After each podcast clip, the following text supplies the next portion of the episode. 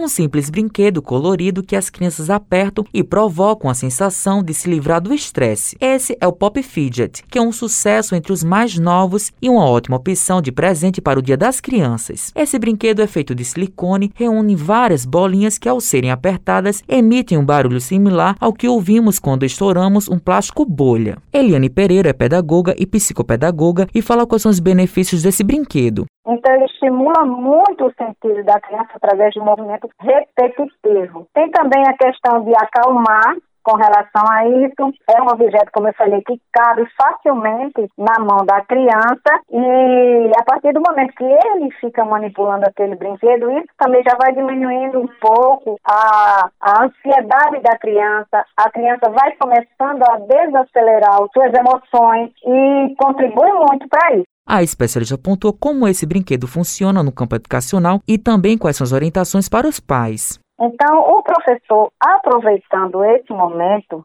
para que não passe só brincar por brincar, ele está usando justamente, como eu falei, trabalhando em duplas, com o processo silábico, numerações de sílabas, quantidade, quando você coloca duas pessoas, duas crianças, e até mesmo adulto, viu, adolescente também, para trabalhar uma sequência de números, como também eles podem trabalhar quantidades. Essa fase é um momento de desenvolver a fala, ter contato com outros objetos concretos, né? É uma fase de brincadeiras, até porque a brincadeira hoje, ela é prioridade prioridade e essencial para a criança e na aprendizagem. A criança aprende hoje brincando.